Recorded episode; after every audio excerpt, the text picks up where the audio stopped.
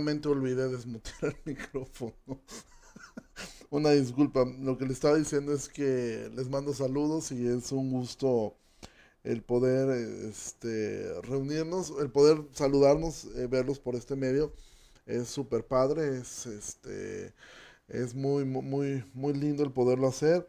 Em, de verdad orando porque el Señor ya nos dé la gracia de poder estar, este, de poder estar eh, nuevamente reunidos de, de, forma normal como, como debiera ser la iglesia. Pero bueno, vamos a comenzar nuestro, nuestro estudio en el libro de Santiago.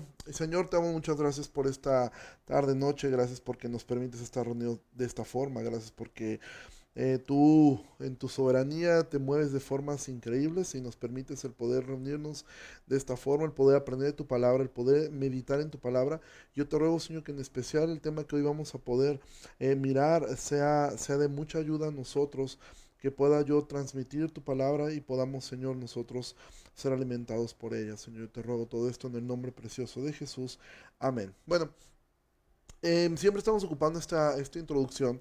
Eh, porque para mí es muy importante que no olvidemos y no, no dejemos de lado que estamos leyendo una carta que fue escrita por un hermano de Jesús, alguien que vivió con él, alguien que creció con él, alguien que lo vio, eh, no sabemos, es muy probable que lo haya visto a Jesús en su adolescencia, en su juventud, que lo vio crecer y que vio la congruencia que había en su vida y ahora él nos está enseñando con base en lo que vimos la semana, el lunes, perdón, que estudiamos que la epístola, ahora la palabra epístola significa carta, cuando, cuando lees epístola, carta es lo mismo, realmente no hay ninguna diferencia. Cuando lees la epístola de Santiago que fue escrita por, eh, por alguien que fue hermano de carne eh, de, Jesús, esto nos da aspectos muy, muy buenos en el sentido de poder ver que la, que la carta... Eh, está inspirada en alguien que vio a Jesús en su infancia, en su, en su adolescencia, en su juventud muy probablemente. Y esto nos da un testimonio muy, muy grande porque al final de, este estudio vamos a poder ver cómo es que lo que Santiago hoy, hoy vamos a poder mirar es algo que Santiago vio en, su hijo y que la Biblia nos da testimonio acerca de Jesús, que él vivió estas cosas que Santiago eh, eh, nos dice. La carta, bueno, como vimos, comienza con, con un saludo donde Santiago se presenta a sí mismo como como un siervo, como un esclavo, aunque él era hermano de Jesús, él dice, eh, Santiago, siervo de Dios y del Señor Jesucristo. Entonces, eh, él comienza a, entendiendo esto. Nunca se nos debe olvidar que aunque fuimos hechos hermanos de Jesús, aunque fuimos hechos hijos suyos, fuimos comprados por sangre. nosotros le pertenecemos a Dios. Esto es lo que ellos siempre querían hacer entender cuando tú ves que Pablo se presenta como, como siervo, como doulos, como esclavo. Cuando Santiago se presenta de esta forma, ellos están haciendo una referencia, fuimos comprados, no nos pertenecemos a nosotros mismos, pertenecemos a Dios. Entonces, em, el propósito de la carta em, se liga mucho a lo que vimos en Romanos, como dije eh, eh, el lunes, esa es la razón por la cual estamos estudiando también ahora el libro de Santiago. En la carta a los Romanos, el tema principal es el Evangelio, ¿sí? Es que entendemos que el Evangelio nos lleva a entender algo, la salvación la recibimos por fe, únicamente por fe. ¿sí? ¿Y cuál es el propósito de Santiago? Hacernos ver que esta fe produce obras. Sí, es una fe viva, no es una fe mística. Esta palabra mística es algo que vamos a estar, ah, voy a usar muchas veces eh, durante este estudio. Eh, místico es algo que no puedes palpar, algo que está en tu imaginación, algo que está eh, místico, magia, todo esto metafísica, son cosas que, están relacionadas, son cosas que no puedes ver, que no puedes comprobar. ¿sí? Entonces, Martín Lutero en algún momento, como vimos el lunes, llegó a llamar este libro de la vida como la carta de paja. De hecho, Martín Lutero de un inicio no le gustaba el libro de Santiago porque decía que contradecía eh, todo lo que Pablo estaba hablando, porque Pablo... El énfasis eh, más grande de Pablo es, no son nuestras obras, los judaizantes eh, insistían en, que la circuncisión valía algo, insistían en, decir que, que, las obras tenían un valor y Pablo reduce todo eso a nada y dice únicamente es por fe, es por gracia por medio de la fe, es todo, lo que Pablo está, aunque hay capítulos como el capítulo 6, el capítulo 8 de Romanos que nos dejan claro que no era simplemente un asunto de, bueno, o sea, eh, Pablo está diciendo ya eres salvo y para siempre salvo, no, pero ahora Santiago lo que nos quiere hacer ver es esto, o sea, La fe la recibimos por gracia únicamente, pero la fe nos lleva a hacer buenas obras. Eso Pablo mismo lo dirá en Efesios capítulo 2. Entonces, el libro de Santiago es, una, es, un, es un libro sumamente práctico. Es como leer proverbios en el Nuevo Testamento. Es sumamente eh, eh, eh, sencillo de entender y nunca se contradice y nunca se contrapone con lo que Pablo ha dicho. Simplemente... Em, el hermano de Jesús no quiere que pensemos que la salvación se puede lograr por medio de las obras, pero tampoco quiere que el hombre viva engañado creyendo que tiene fe cuando su fe no produce ninguna obra. ¿Sí? ninguna transformación interna y tampoco ninguna transformación externa. Entonces, esto es lo que eh, Martín Lutero en algún momento peleó, porque obviamente eh, a la Iglesia Católica insistió mucho en, la enseñanza de Santiago para decir, vean, la salvación es por obras, tú tienes que hacer cosas para que tú puedas ser salvo. Y eso no es lo que Santiago está diciendo en lo absoluto. Lo que Santiago va a decir es la fe verdadera, la fe que transforma el corazón, la fe que muda el corazón eh, eh, de, de piedra, es una fe que va a hacer obras, va a ser transformada, va a ser, eh, eh, eh, va a llevar al hombre a un cambio. Entonces, inmediatamente Santiago va a hablar de un tema y, me gusta mucho porque, como dije, prácticamente el libro de Santiago está basado en, el Sermón del Monte. Prácticamente todas las enseñanzas de Santiago tú las puedes mirar en el Sermón del Monte. ¿Y qué dice Santiago capítulo 1, versículo 2? Dice, hermanos míos, tengan por sumo gozo cuando se en diversas pruebas. Y aquí podemos eh, decir, imagina los lectores, esta carta recuerda a quién fue dirigida, fue dirigida a los judíos que estaban dispersados por todos lados. Ellos estaban dispersados, muchos por, por la persecución que se gestaba por parte de, en su momento por Saulo, otros estaban dispersos por la persecución eh, del imperio romano y otros estaban dispersos porque así crecieron después de la, de, de, de, del exilio, ahí se quedaron en distintos lugares. Ellos estaban viviendo tiempos difíciles, estaban viviendo tiempos muy complicados y de repente imagina que dicen, ¿sabes qué? El hermano de Jesús, el líder de la iglesia de Jerusalén, envió una carta a nosotros.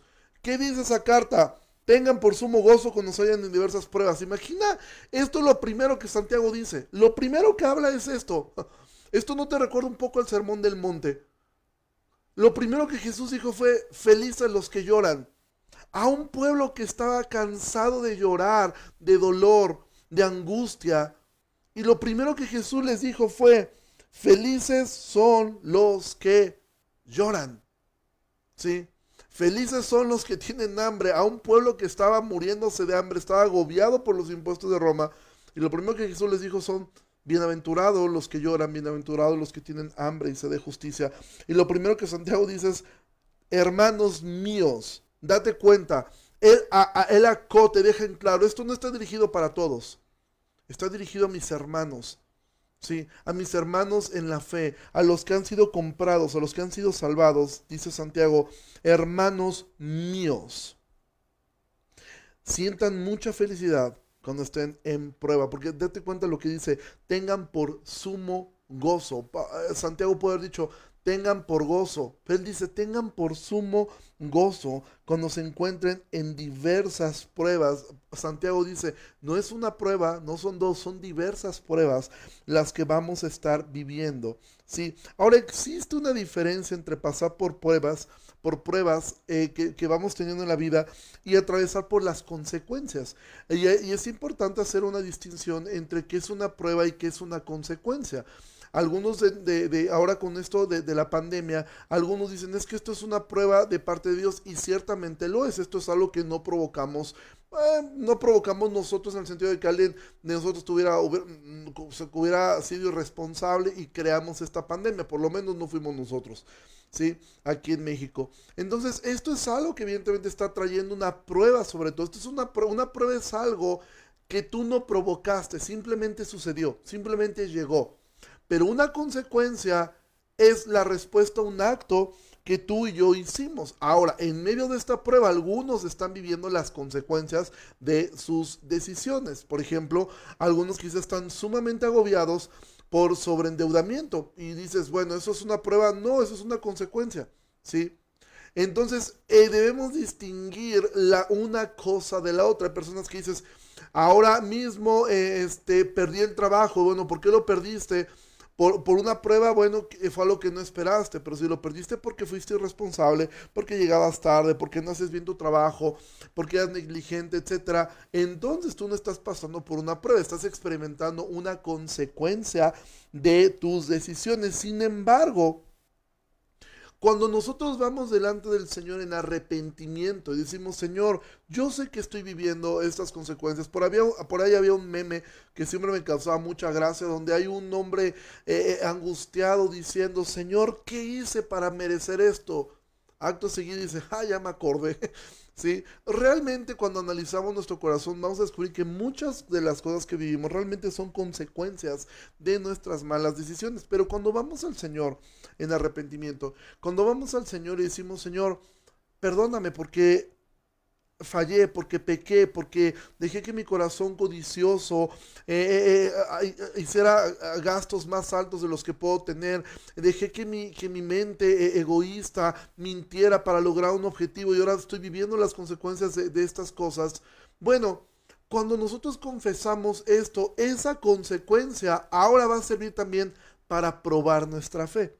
¿Sí? Es decir, por eso es que dice el libro de Romanos que todas las cosas ayudan para bien a los que estamos en Cristo. Y eso es lo que ahora Santiago va a decir. Versículo 3 dice, sabiendo que la prueba de su fe produce paciencia. Mira, nuestra fe es constantemente probada por Dios. Así como alguien que está, em, alguna vez vi un reportaje de cómo se, se purifica la plata y cómo se purifica, eh, eh, cómo se va extrayendo el oro y cómo es que tienen que meterlo al horno, al horno, al horno, al horno, para ir probando, ¿sí? Para ir viendo eh, de qué está realmente hecho para poder ver su grado de pureza. Entonces, el arrepentimiento, como, como dije, es una prueba también de tu fe, de mirar en quién has confiado si nuestra confianza está en Dios o está en lo que nosotros somos o en lo que nosotros tenemos. Una de las razones por las cuales muchas personas se niegan a arrepentirse es porque saben que al confesar el pecado van a perder muchas cosas. Entonces su fe ahora está puesta a prueba. ¿Dónde está tu confianza? ¿En ti mismo? ¿O está en Dios que te dice arrepiéntete? Sí, vas a tener una consecuencia, pero yo voy a estar contigo. Pero si tú quieres ocultar tu pecado, no vas a prosperar. Y entonces vienen estas pruebas de fe. Ahora, aquí Santiago se está refiriendo mayormente a las pruebas que vamos viviendo como creyentes, a estas pruebas que, pasamos, que vivimos, que enfrentamos, que nos llevan a muchas veces algo que alguna vez yo, escuchaba de, de, un amigo pastor que, que él me hablaba acerca de las crisis de fe. Mira, las crisis de fe son necesarias para todo creyente. Todo creyente recién llega al Señor, pareciera que experimentamos un, tiempo de bonanza, algunos lo llaman como una luna de miel con el Señor, donde todo sale bien, donde realmente no te importa si te rechazan, no te importa nada. Es como un momento eh, que Dios nos permite a los, a los creyentes cuando recién le conocimos poder disfrutar de un tiempo así.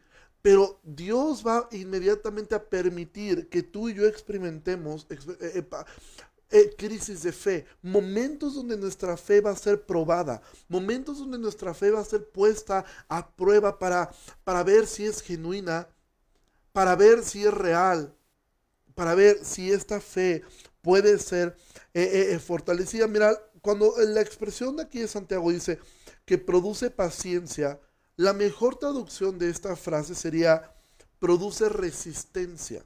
¿sí? Las pruebas nos van a hacer cada vez más resistentes, es decir, nos van a hacer madurar. La fe es algo que tú y yo debemos ejercitar, ¿sí? Y uno de los ejercicios, eh, mira, eh, evidentemente yo no soy una persona que, que asista mucho a un gimnasio, como se podrán dar cuenta. Sin embargo, en ocasiones he ido y te das cuenta que hay distintos ejercicios que tú puedes hacer. Hay distintos aparatos que tú puedes utilizar. No todos son igualmente eh, eh, difíciles. Hay unos que, requieren mayor resistencia, mayor fuerza, eh, mayor perseverancia y otros son más sencillos. De hecho, Si tú te subes una caminadora simplemente en plano, no es tan difícil, pero si tú la pones inclinado, lo vas subiendo la inclinación ciertos grados, ahora comienza a haber una resistencia, una resistencia a, tu propio cuerpo. Y esto es así como el atleta pone su cuerpo hacia esto y esto lo va fortaleciendo, lo va haciendo cada vez más resistente. Lo mismo ocurre con las pruebas. La fe, una de las formas en que se fortalece, en que se vuelve resistente, en que se vuelve madura, es cuando nosotros enfrentamos las pruebas que Dios permite que nosotros vayamos teniendo o aún pasamos las consecuencias de nuestros actos ahora como una prueba de mi fe. ¿Qué tanto mi arrepentimiento fue genuino? Muchas personas se arrepienten porque dicen, ok, ya me el checklist, ya sé check, check, check, check, me arrepiento y todo tiene que salir bien. Y ciertamente si el arrepentimiento es genuino, las cosas van a salir bien delante de Dios, pero no sé cómo saldrán aquí. Puede ser que aquí pierdas todo. Imagina una persona que, que ha caído en adulterio y él dice, ok, ya sé lo que tengo que hacer, tengo que confesar, se lo digo a mi esposa, se lo... primero le digo al pastor para que el pastor me ayude, después se lo digo a mi esposa, ya juntitos hay como que lo mediamos unos dos meses y después como si nada hubiera pasado. Y hacen un check, check, check. Bueno, probablemente no suceda así. Probablemente eh, pierdas todo, pierdas a tu familia, tengas que entrar a un momento de, de, de crisis, pero aún en eso, Dios estará probando tu fe en dónde está tu confianza. Si está en Dios, en saber, me equivoqué, pero Dios me ha perdonado. Y voy a dar tiempo a que mi esposa lo haga. Y voy a ser paciente, sí, para que lo haga. Voy a ser eh, eh, eh, paciente en entender, yo me equivoqué, yo, yo, yo la regué, ahora tengo que asumir las consecuencias y Dios me ha de ayudar. Y entonces tu prueba, tu consecuencia se convierte en una herramienta que te ayuda a que tu fe sea fortalecida. ¿Sí? Las pruebas de igual forma como esto, como una enfermedad, de repente recibes una llamada de, eh, eh, eh, de, de, alguien y de repente, no sé, esto estás trabajando y recibes una llamada y te dicen, te hablan en recursos humanos y tú sientes como te sube algo porque tú sabes que quien va a recursos humanos generalmente es porque lo van a despedir. Entonces tú vas y dices, he hecho todo bien, pero de repente te dicen, ya no hay lugar para ti en esta empresa. De repente recibes una llamada del médico que te dice tenemos que hablar para decirte que tu enfermedad es incurable, para decirte que las cosas no van a, no van a mejorar. De repente recibes quizá una llamada de, de, de, de, ahora lo pongo al revés, de tu cónyuge diciéndote, te he estado engañando.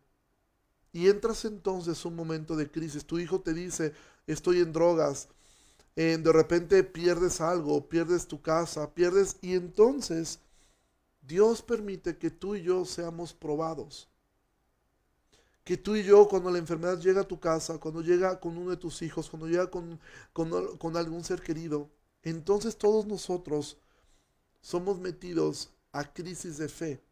Pero esas crisis de fe, Dios las permite con una finalidad que tu fe se fortalezca. Y por eso es que Santiago dice, tengan por sumo gozo cuando se encuentren en diversas pruebas. Pero después va a decir versículo 4, pero tengan la paciencia su obra completa, para que sean perfectos y cabales, sin que les falte cosa alguna. Mira, cuando vienen a veces las pruebas, cuando vienen las circunstancias difíciles, cuando viene un problema de repente, eh, que no lo esperabas, o de repente estás metido e, en una prueba muy, muy, muy dura en tu vida, probablemente porque tú te la provocaste, probablemente estás viendo la consecuencia de un acto. A veces nos desesperamos y comenzamos a emplear medios para, para que la prueba sea lo más corto posible, para que sea lo más breve posible para decir, eh, eh, yo no voy a consultar al Señor respecto a esto, simplemente voy a tomar decisiones, ¿ok? Ya sé lo que hay que hacer, tengo que hacer esto, tengo que hacer aquello, tengo que hacer esto y ya. Perdí el trabajo, ok, ya sé lo que tengo que hacer, tengo que hacer llamadas, voy a hablar a fulano, voy a, voy a empezar a hacer llamadas, voy a empezar a, buscar a mis amigos eh, de la universidad, voy a empezar a hacer lo que yo sé que tengo que hacer. Perdiste a, a un a, un ser querido. Y entonces cuando ya sé lo que tengo que hacer, tengo que ir a buscar a mis viejos amigos, tengo que irme a distraer, tengo que hacer muchas cosas. perdiste una relación eh, de pareja, ah, ya sé lo que tengo que hacer, me tengo que distraer con mil cosas. Y entonces comenzamos a creer que la prueba sea, sea lo más breve posible. Pero Dios sabe el tiempo que deberíamos estar en medio de las pruebas. Así como un entrenador te dice, ¿sabes qué? Tienes que hacer 15 minutos en la bicicleta, después 20 minutos en la caminadora, después 30 repeticiones de esto, después esto, después esto. Él sabe los tiempos y a veces nosotros decimos, no, yo quiero que sea rápido. ¿Sí? Y entonces probablemente lo que estamos haciendo es estorbar el propósito de Dios en esto. ¿Sí? Y entonces es posible que tengamos que sufrir una prueba más larga. ¿Sí? Porque el plan de Dios y lo que Dios quiere formar en ti, Él lo va a hacer. Entonces no deberíamos de poner a veces tanta resistencia al trato de Dios sobre nosotros. El salmista decía, fue bueno para mí ser humillado por ti. Mira, el quebranto es bueno, la humillación es buena. Nos hace mucho bien el ser humillados, nos hace mucho bien el ser quebrantados. Es algo saludable para nosotros. Dios permite eso para, para seguir formándonos para que nos volvamos cristianos maduros, sin que nos falte cosa alguna de la gracia del Espíritu, del fruto del Espíritu sobre nosotros. Entonces no deberíamos desesperarnos ni desalentarnos cuando estemos pasando por una prueba. Ahora, esto no quiere decir, ok, perdí el trabajo, entonces no hago nada. Voy a dejar que la prueba pase. No, tienes que comenzar a tomar decisiones, pero sin caer en una desesperación. Y ahorita vamos a llegar entonces, bueno, entonces, ¿cómo es que debo tomar?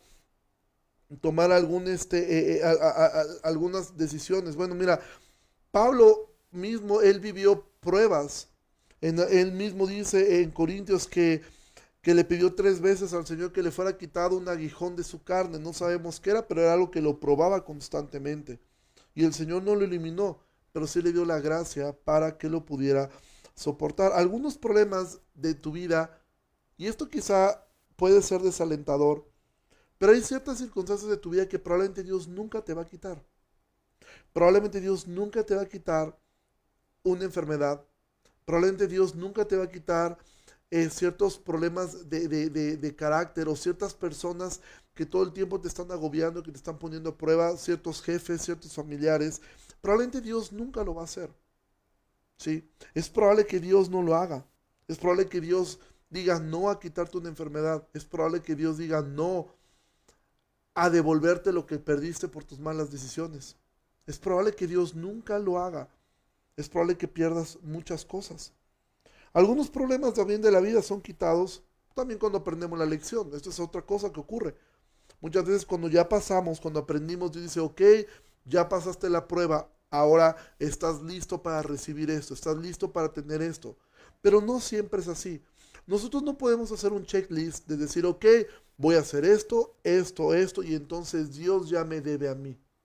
Porque yo ya me porté muy bien, ya hice lo que tenía que hacer, ya confesé, ya arrepentí, ya me aguanté, no le contesté fue a mi jefe, me corrieron del trabajo y dije, ok, mira, llegué contento, no me quejé, se lo comuniqué a mi esposa con toda tranquilidad y ahora Dios me tiene que dar un mejor trabajo, con un mejor horario y con un mejor sueldo. No lo sé.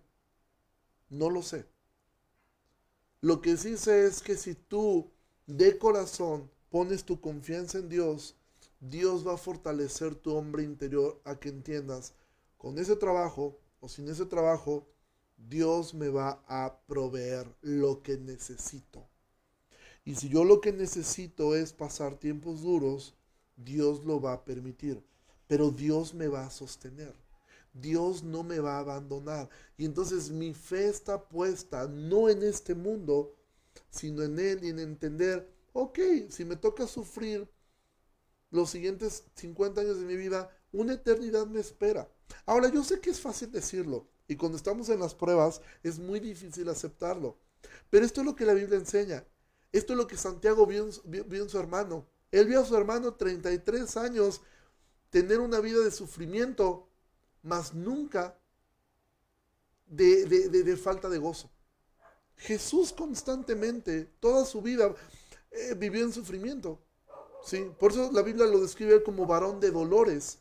¿Sí? Porque él todo el tiempo fue puesto a prueba, a prueba, a prueba, a prueba, a prueba rechazado por, por, su familia, rechazado por su ciudad, rechazado por el sistema religioso de, de, su país, rechazado por el gobierno en turno, rechazado por sus amigos, rechazado por todos.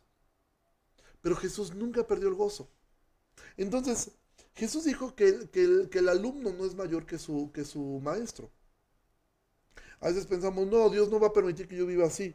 ¿Y qué te hace pensar eso? ¿Por qué piensas que Dios sí eh, eh, eh, puso a prueba tan fuerte a su hijo y a ti no? Entonces, algunos problemas de tu vida van a ser quitados, otros no. Pero cuando tú encuentras lo que Nehemías le dijo al pueblo, el gozo del Señor es su fortaleza. El gozo de Dios, el gozo de, el gozo de saber que te, has, ha perdonado, el gozo de saber que tu nombre está escrito en el libro de la vida.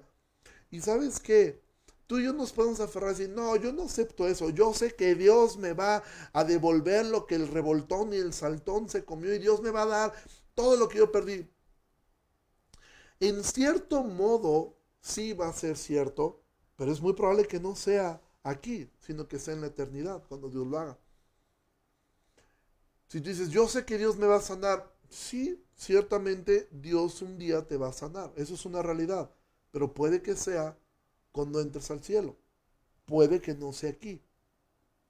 Entonces, por eso Santiago dice, el resultado de la fe produce paciencia, produce resistencia. Porque entonces es cuando tú y yo llegamos al punto de saber por qué razón buscamos a Dios por los beneficios que Él puede darnos, por las cosas que Él nos puede dar, o porque Él es Dios. Y todos en la teoría responderíamos, no, lo hacemos porque Él es Dios. Bueno, las pruebas dan fe de tu fe. Todo el mundo puede decir, yo lo sé, por eso Santiago va a decir más adelante, la fe sin obras es muerta. Ahora sí, como Pablo, Pablo dijo, todo lo puede en Cristo desde una cárcel. Pablo sí podía decir, todo lo puedo en Cristo, lo estoy demostrando. Sé vivir en abundancia, sé vivir en la escasez. Sé vivir con mucho, sé vivir con poco. Todo lo puedo en Cristo. Lo puedo decir porque lo estoy viviendo. Pero todos nosotros Dios nos va a llevar a momentos así. A momentos para que nuestra fe realmente sea probada. Y por eso Santiago dice, tengan por sumo gozo. ¿Por qué? Porque esto está produciendo en ustedes cada vez más el carácter de Jesús. Por eso cuando tú lees eh, eh, en Hechos que, que Pedro y Juan, eh, cuando, cuando los, los azotan, dicen que salen contentos con, con, gozo, porque ellos, ellos dicen, ahora nosotros podemos ser partícipes de Cristo. Podemos ser partícipes de las cosas que, que, que estamos teniendo. Entonces, para esto realmente uno puede decir, Qué duro es eso, qué difícil es poder aceptar esto, qué difícil es poder aceptar que Dios me pone en pruebas, que yo debo estar contento con las pruebas y que el hecho de que yo pase por las pruebas no significa que voy a obtener lo que yo quiero. No significa que Dios va a darme entonces, yo decir, ah, ok, como premio ahora pídeme lo que tú quieras y te lo voy a dar. No, el resultado va a ser que tu fe va a ser fortalecida que tu fe va a ser más genuina. Y tú dices, necesitamos mucho, mucho, mucho, mucho para poder hacer eso. Y por eso Santiago nos va a dar la respuesta, versículo 5. Y si alguno de ustedes tiene falta de sabiduría, pídala a Dios, el cual da a todos abundantemente sin reproche y les será dada. Es como si Santiago estuviera sabiendo lo que está pensando esta gente. Es como si Santiago supiera, yo sé lo que están pensando muchachos. Yo sé lo que están pensando. ¿Cómo es posible que las pruebas me, traigan gozo. ¿Cómo es posible que el hecho de que, que, que, nos estamos escondiendo de los romanos, de los fariseos, de los saduceos, nos estamos escondiendo de ellos? ¿Y cómo es posible que esto va a producir? Eh, ¿Cómo, cómo, Santiago, ayúdame a entender cómo es que esto me va a producir gozo, sumo gozo? Santiago dice, necesitan sabiduría. Necesitan sabiduría de lo alto para poder aceptar que las pruebas son buenas que las pruebas son benéficas, que las pruebas son algo bueno para ustedes. Porque las pruebas las podemos intentar lidiar con tu propia sabiduría, ¿sí? Y probablemente lo que puedes lograr es solamente prolongar el tiempo, ¿sí? Prolongarlo y aventarlo para adelante. Pero eso sería tan absurdo como una persona que tiene un tumor cancerígeno en la cabeza y se está tomando aspirinas para el dolor de cabeza. Sí, mientras no crezca el tumor, la aspirina le va a ir quitando el dolorcito.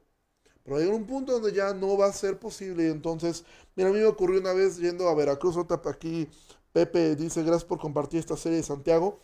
Y esta fue la, una de las primeras series que compartimos en, Veracruz. Y precisamente un día, en un viaje a Veracruz, yo me acuerdo que yo tenía un problema en la muela. Y yo me hacía el valiente y me la llevé con pastillitas todo el tiempo, hasta que un día las pastillitas no me hicieron nada y tuve que ir prácticamente de urgencia este, con don Armando a que me, a que me arreglara la muela, porque hay un punto donde ya no se podía. Entonces lo mismo ocurre con las pruebas. Tú puedes decir, no, yo me las voy arreglando aquí, mira, lo único que estás haciendo es aventarla más adelante, más adelante, más adelante, pero un día vas a poder, vas a tener que enfrentar eso. Entonces, ¿cómo es que le pido a Dios sabiduría? ¿Sí? ¿Cómo es entonces que yo, eh, eh, eh, porque Santiago dice, si tienen falta de sabiduría, pídala a Dios. Y dice, ¿y cómo se la pido? Señor, dame sabiduría. Y ya comienza así. Pero recuerda, toda la tesis de Santiago es, la fe te lleva a las obras. ¿Sí? No las obras te llevan a la fe. ¿Sí? Pero la fe te va a llevar a hacer algo siempre, siempre, siempre. Entonces, no es como que, Señor, te pido con fe, dame, dame sabiduría. Ok, ya la tengo. El otro día amanezco como Salomón. No. Las, el buscar sabiduría me va a tener que llevar a hacer algo. Y bueno, siendo que el principio de la sabiduría que es, es el temor a Dios, entonces yo debería de acudir no a una voz mística que me diga qué hacer, sino a la palabra profética más segura que tenemos. ¿Cuál es? la Biblia. Entonces, si pides sabiduría, Dios lo que va a decirte a ti es esto. Tú vas y Señor, dame sabiduría.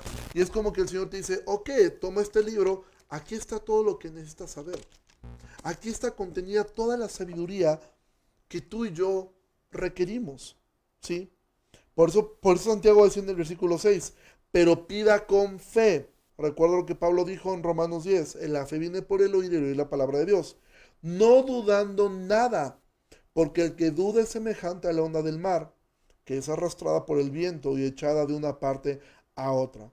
Entonces a veces interpretamos estos textos muy místicos, como que nosotros podemos mentalizarnos a tener fe y decir, ok, voy a pedir con fe. Entonces ten fe, ten fe, ten fe, ten fe, ten fe, ten fe, no dudes nada.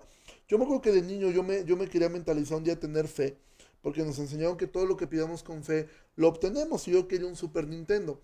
Entonces decían, a ver, tienes que pedir con fe, pero no tienes que dudar. yo decía, ok, no voy a dudar. Dios, y me acuerdo que había unos gancitos que traían unos, unos cupones que tú le rascabas y te podías ganar un Super Nintendo. Y yo decía, me lo voy a ganar, me lo voy a ganar. Y yo decía, ten fe, ten fe, no dudes. Y en el fondo de mi corazón había, decía, no, no te vas a ganar nada. Y decía, chin, ya fallé, ya, ya dudé. Y, sí, no me sacaba nada. Y decía, para el otro gancito, bueno, me comí cualquier cantidad de gancitos, no me gané nada más que lo único que me gané fue varios kilos de más no es algo místico, no es algo que tú, no es un autoconvencimiento, que tú te, no es programación neurolingüística bíblica, donde tú te vas a programar a ti mismo, ten fe, ten fe, ten fe y no dudes, no.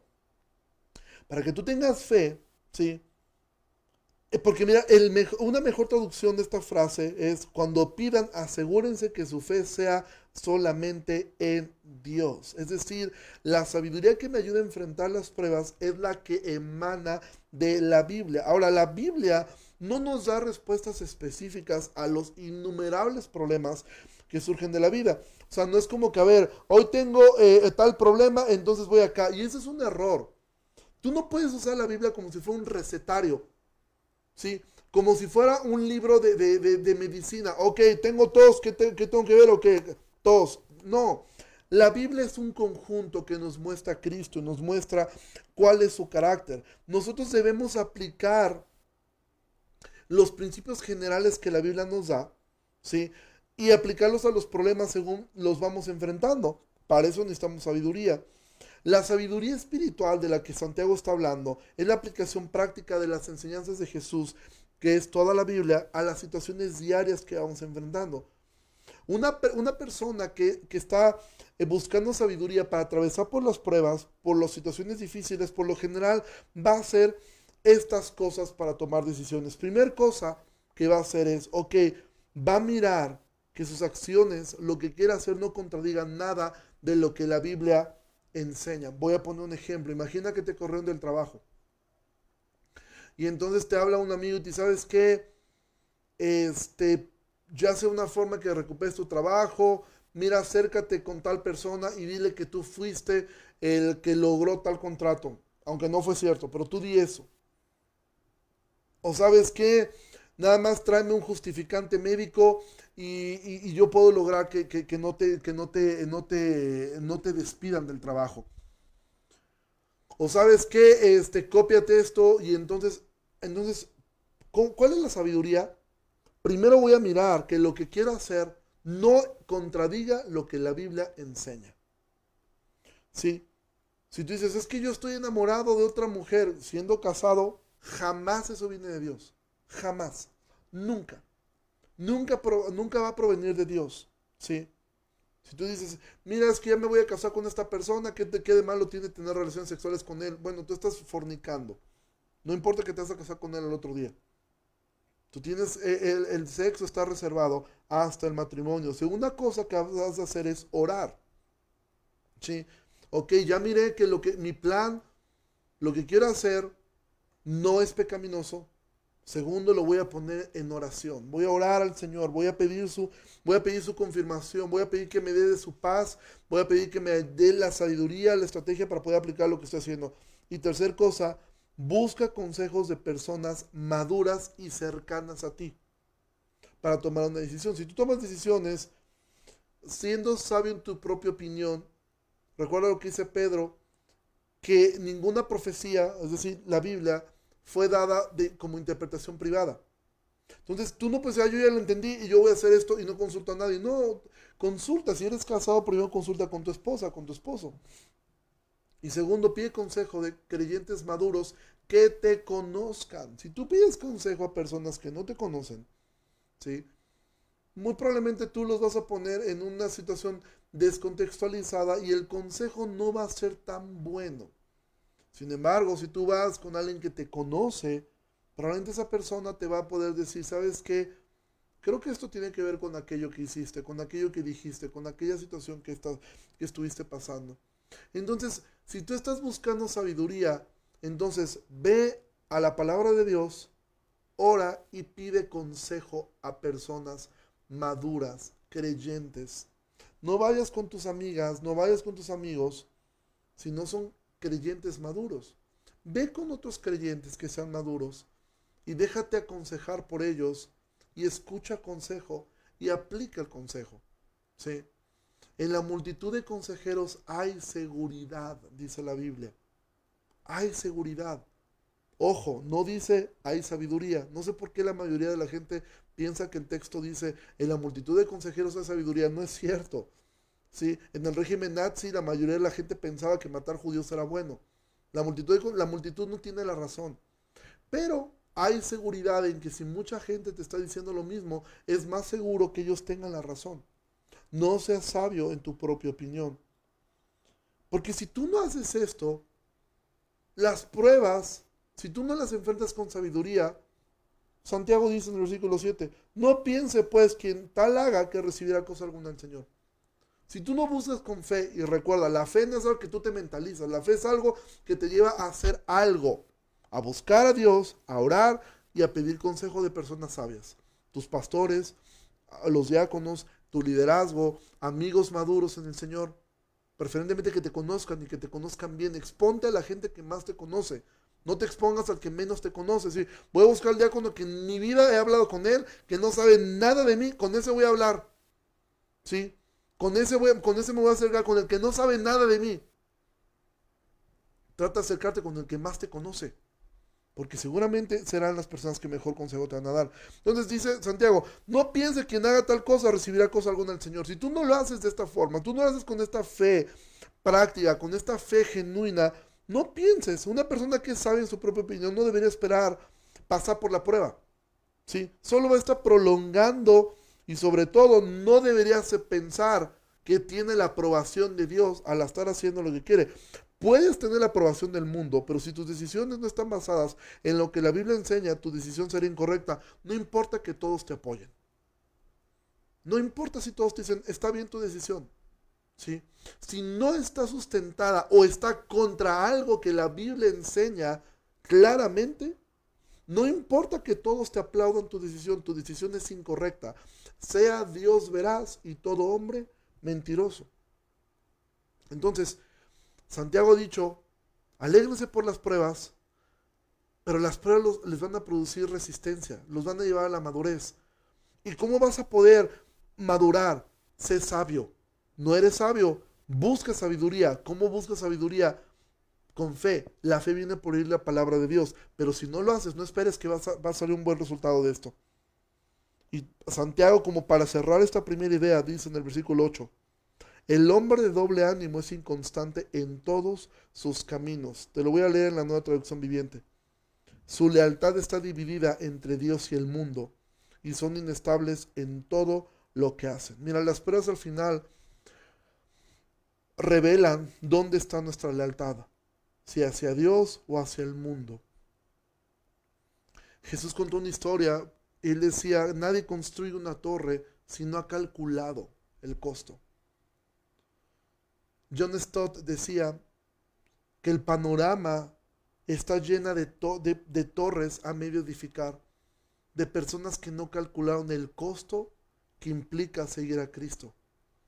El costo de tu vida, tus sueños, tus anhelos, tus aspiraciones, tus amigos, tu familia, te va a costar todo. Y hay tantas torres a medio construir porque no las terminaron, porque nunca calcularon el costo. Y ahí están. Las pruebas van a revelar dónde está tu lealtad. Si tu lealtad está hacia Dios, o está hacia tu familia, o hacia tus amigos, o hacia tus propios intereses. Las pruebas son muy buenas. Ahora, ¿por qué? Ahora nos va a quedar más claro por qué dice Santiago, produce mucho gozo. ¿Por qué? Porque cuando pasas la prueba, dices, mi lealtad es hacia Dios. Porque pude decir como Job, aunque Él me matare, en Él esperaré. El Señor dio, el Señor quitó, sea su nombre bendito. Y entonces eso te llena de gozo de saber, mi lealtad está hacia Dios. Soy salvo. Y quizá aquí va a estar difícil la cosa, pero sé que mi redentor vive. Sé que hay algo más. Y esto me ayuda a entender, este mundo no es mi hogar. Hay algo más adelante. Y así terminamos esta primera parte del libro de Santiago. ¿Cómo podemos concluir esto? Recuerda, Santiago fue, yo voy a hacer mucho hincapié en esto. Voy a hacer mucho hincapié en recordar que Santiago fue el, hermanito de Jesús, el, hermano pequeño de Jesús. No sé si fue el más chico, no lo sé, pero fue un hermano más pequeño que Jesús. Ahora Santiago miró cómo Jesús pasó tantas pruebas. O sea, él vio, y Santiago puede decir, nosotros mismos rechazábamos a nuestro hermano. Nosotros mismos nos burlábamos de él. Nosotros mismos le hacíamos más difícil la vida. Era rechazado afuera y también era rechazado en casa. Y nosotros lo rechazamos también. Y él vio a su hermano sufrir tantas pruebas, pero también miró cómo el gozo de su hermano era inalterable. Cómo el gozo de su hermano, las pruebas simplemente hacían brillar más el gozo que él tenía. Santiago vio cómo Jesús consultaba a su Padre para todo. Jesús dijo, no hago nada por mi cuenta, solo lo que miro hacer al Padre. ¿Sí? Y esa es la enseñanza de Santiago. Y él dijo, ok, Jesús así era, así era mi hermano. Su gozo era inalterable. Él consultaba a su Padre todo el tiempo.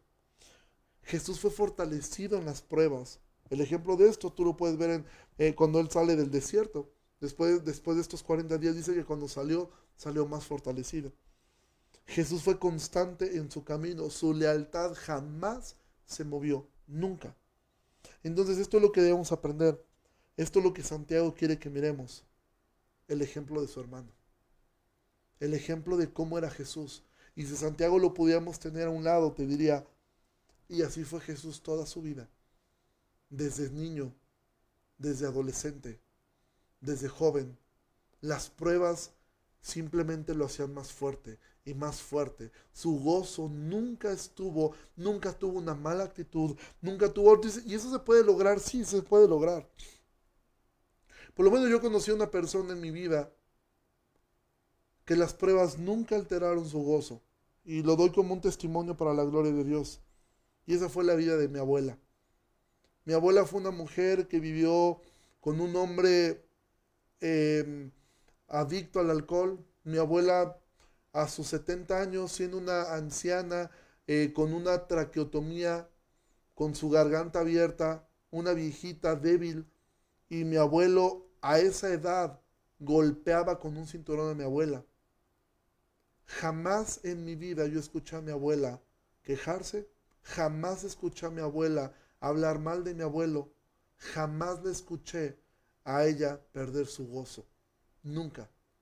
Entonces, sí se puede. El gozo de esta gente es, Dios es bueno. A Él la gloria. Te puedo decir algo respecto, por, estoy usándolo como ilustración. ¿Sí? ¿Algún día cambió la situación de mi abuela? No, nunca cambió. Toda su vida fue así. Un mal marido, un mal esposo. Y mi abuela, una mujer que amó al Señor hasta su, hasta su último día. Ahora ella disfruta una eternidad con el Señor. Y yo espero y confío que mi abuelo en algún momento se haya puesto cuentas con Dios. Pero amado, cuando el gozo del Señor es tu fuerza, nada te va a mover, nada. Las cosas simplemente van a servir para que tu fe sea fortalecida. Y esto es lo que Santiago nos quiere mostrar. Mi hermano si era. Imítenlo a él. Lo que les estoy diciendo es algo que se puede lograr. Porque él lo logró. Y ahora nosotros estamos siendo formados. ¿Cómo lo podemos lograr? Busca a Dios. Ora. Pide consejo. No seas sabio en tu propia opinión. Y deja que las pruebas fortalezcan tu fe. Entonces, amado, eh, vamos a dejar esto hasta aquí. Eh, nos vemos el día de mañana. Primero Dios, recuerda, va a estar con nosotros este eh, el pastor Quique Torres. mañana tendremos una conversación ahora sobre el libro de Santiago. el tema que vamos a tener mañana es el Evangelio y la consejería. De verdad, yo te animo a que no te pierdas esta conversación. Quique Torres es una persona que Dios le ha usado mucho en la parte de la consejería. De verdad es un hombre muy sabio. Hoy en la mañana está escuchando yo una enseñanza suya eh, en una conversación por Zoom. Entonces mañana 8 de la noche esperemos que no nos cancele como, como este, nuestra hermana Carla de Fernández que tuvo una complicación de salud. Entonces te pido que estemos hablando por esto el día de mañana y vamos a terminar orando. Señor, muchísimas gracias por tu palabra y gracias porque nos permites eh, aprender de ella. Yo te ruego, Señor, que bendigas la vida de cada uno de mis hermanos y que, Señor, los que están pasando, estamos pasando por pruebas, ayúdanos a que esto se traduzca en un gozo mayor. Pero para lograr eso tendremos que hacer lo que Jesús hizo, poner nuestra vista en ti. Señor, no permitas que las circunstancias nublen el gozo. No permitas que las nubes de las pruebas nos hagan olvidar que arriba de esas nubes el sol sigue brillando. Que hay luz arriba de esas nubes que ese sol de justicia que eres tú no se ha eclipsado, no se ha acabado, ahí está.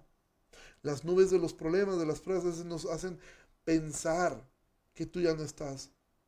Pero ayúdanos a poder mirar, Señor, por encima del sol, por encima de todas las cosas, y poder ser como tú, amar como tú, pensar como tú, y abrazar las pruebas entendiendo esto me está formando como Cristo y me está mostrando a mi propio corazón que mi lealtad es hacia Dios. Y ese es el testimonio del Espíritu a mi Espíritu de que soy un hijo de Dios. Gracias por la vida de mis hermanos. Te pido que les guardes, que les bendigas, que les proveas, Señor, a cada uno de ellos. En el nombre precioso de Jesús. Amén y amén. Pues Dios les bendiga muchísimo. Que pasen una excelente noche y primero Dios nos estaremos sintonizando mañana, 8 de la noche, eh, con la conversación con Quique Torres. Dios les bendiga mucho. Hasta luego.